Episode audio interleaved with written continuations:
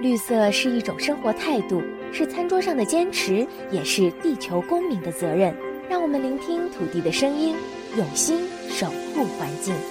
这里是绿色情报员，我是麦小甜。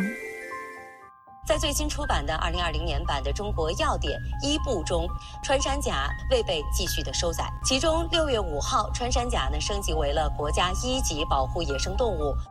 这不能说他从此就可以高枕无忧了。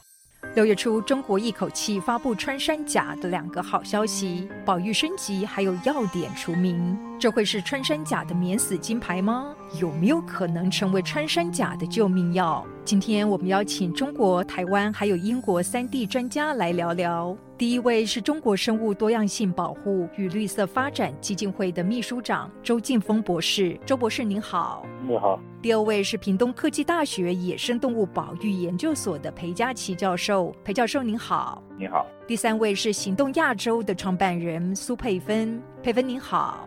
你好，这不是我们知道中国国家林草局呢？六月五号发布公告，穿山甲由国家的二级保护动物提升为一级的保护动物。那么，其实国家重点保护野生动物名录实施三十年来，一直都没有全面性、系统性的更新。这一次的升级，对穿山甲来说，您会认为说这是一个迟来的好消息吗？或者是为时已晚呢？这是一个迟来的好消息，同时这也确实是有点晚。我们从五年前一直在强烈的呼吁穿山甲升为一级，同时强烈的呼吁国家野生动物保护名录、国家野生植物保护名录以及濒危物种相关的法律法规和名录要求及时更新。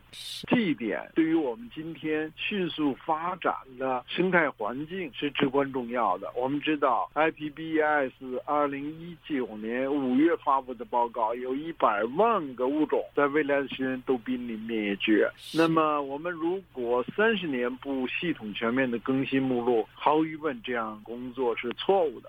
他们跟我们解释说，在走程序。当我们要求穿山甲升级的时候，他们跟我们说走程序。那我们回应说，三十年还走不完的程序吗？所以呢，这一点毫无疑问的是有问题的。那么同时呢，它升为一级这件事是好的，它可以使得对于穿山甲。的管理保护对于穿山甲公众的认识有一个好的开端。裴教授，相较国际对穿山甲的保育评级，中国显得慢半拍，是不是？对。其实中国主要两种啊，中华穿山甲跟马来穿山甲，在很久以前就已经是濒危的状况，但是它在国家里面一直都把它维持在二级保护动物，那确实跟它的现况其实是不符的啦。是。呃，更早在二零一六年，IUCN 它就把中华穿山甲列为极度濒危了。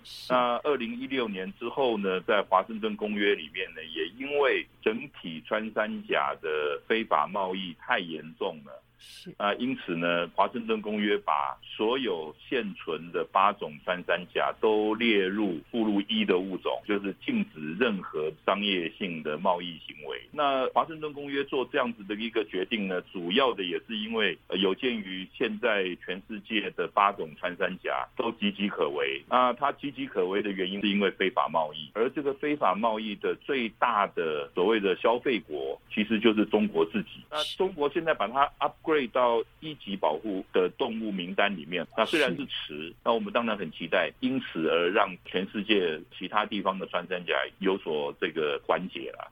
这不是我们知道，在这个同时呢，二零二零年的中国药典，它也将穿山甲除名了。那这是否意味着它从此就披上了一个保护的盔甲？这件事情也是我们过去几年一直在全力以赴推动的。就是在二零一九年二月，中医药管理局我们一要求面谈的时候，我给他们解释了穿山甲必须要从药典中除名的时候，他们有关的专家和同志还跟我说是不可能。但是今天呢，我们看到了这个结果呢是非常好的。这样的话，就使得穿山甲大量的药用变得不合法，但是。这不能说他从此就可以高枕无忧了。就像虎骨和犀牛角从药典中停下来之后，仍然还是有一些不法分子在使用，仍然还会有一些人在尝试着取得，还有很多工作需要我们继续共同努力。佩芬，那你有什么看法？我觉得，即使是维持以往，最重要是现在怎么去努力。这次的要点，当然做出一个这样的展现是非常难得，因为还有很多的物种都没有得到这样子的保护。那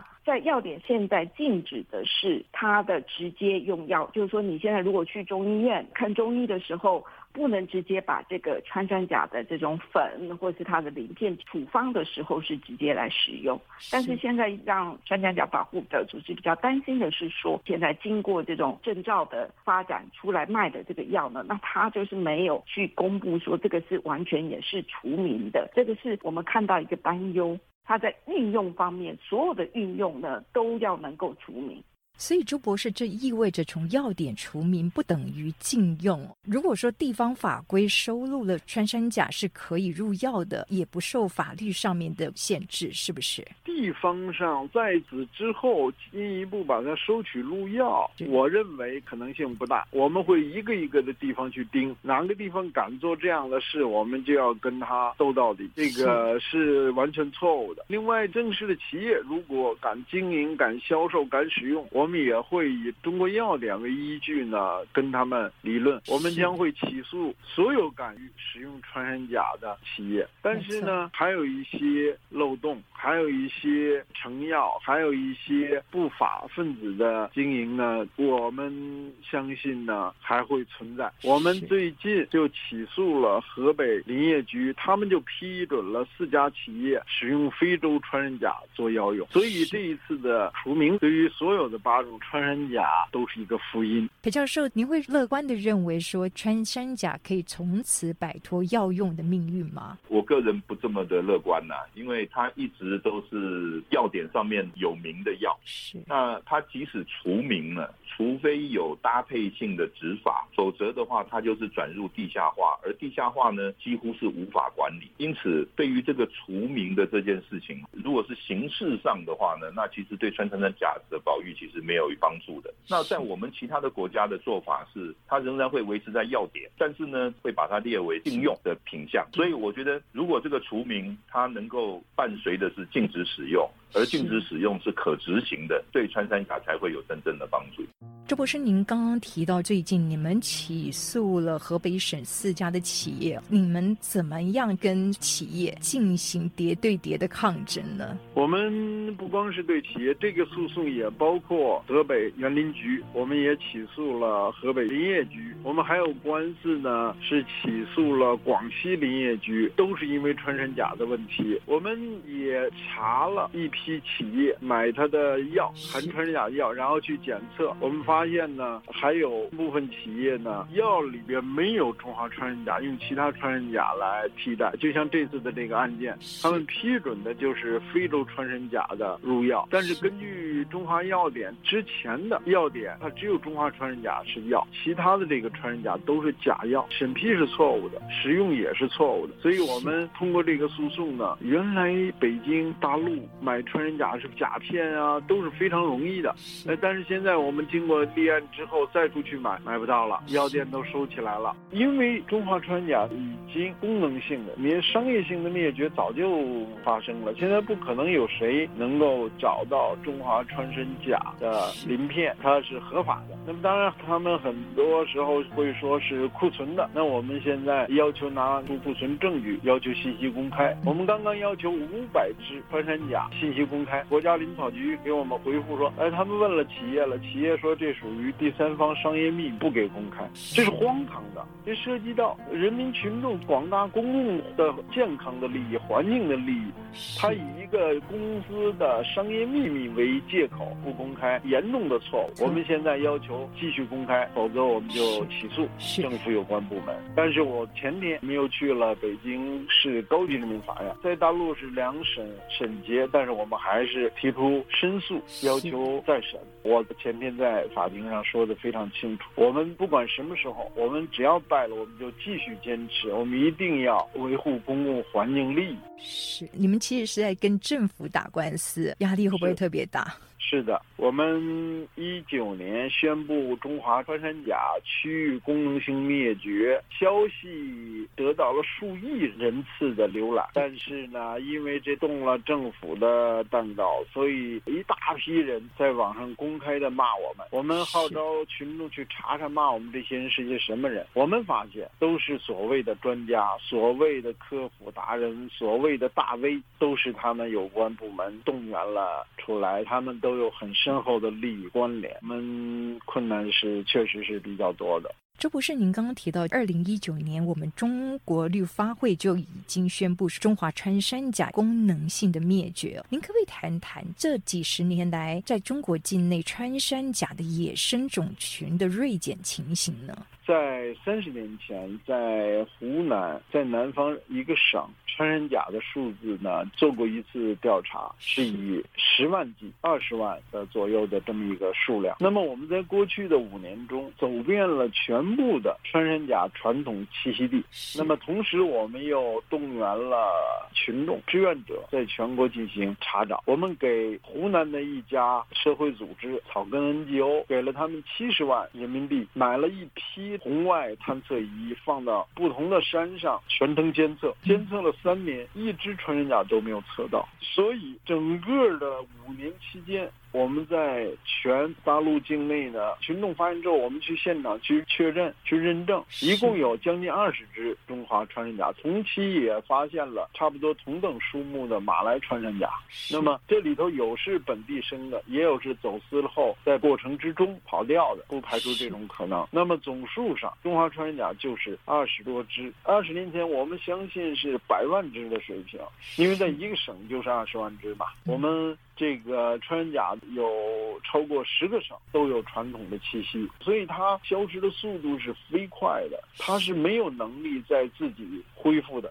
那么如果不采取断然的措施呢，它自己恢复是不可能的。这样听起来，其实下一步真的就是完全灭绝的命运呢。我给有关部门说的很清楚，如果我们不改变，五到十年，全球的穿山甲都会灭绝。今天我们做了两个最重要的基础的改。变这还不够，同时我们还有进一步的要求，野放在压穿山甲。现在大量的林草局的救护中心以及他们的伙伴中药商还关押着一批穿山甲，我们要求全部野放。那么我们要求把所有库存的穿山甲鳞片都烧掉。那我们都在继续努力，还有很多事情要做。这不是我们知道你们目前也在监督电商物业，那么在药典除名后，他们还在销售穿山甲的相关药品吗？我们发布了电商无野的倡导，就是我们现在在非常认真的查阿里巴巴、淘宝、百度、京东所有的电商，我们要求他们全部下架和相关业务。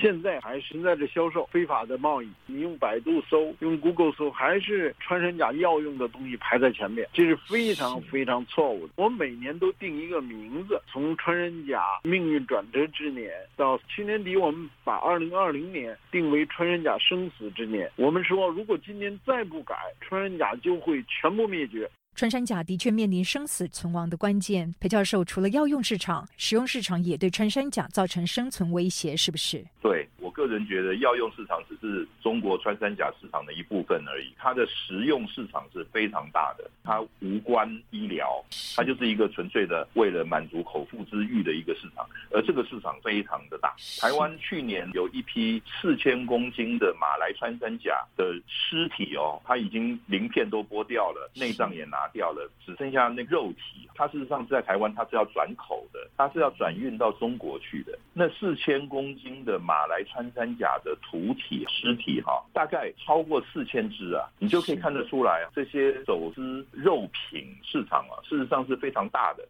那我们都知道，这种走私案件查获一个案件，事实上代表有好多案件没有被你查到。被分全面禁止穿山甲的商业利用，这才是真正的解决之道，对不对？对，全球现在在这一次的疫情下，不断去抢所谓的野生动物的商业利用跟交易，一定要全面禁止。如果单从单方面的一种角度来做保护，绝对是不够全面性的。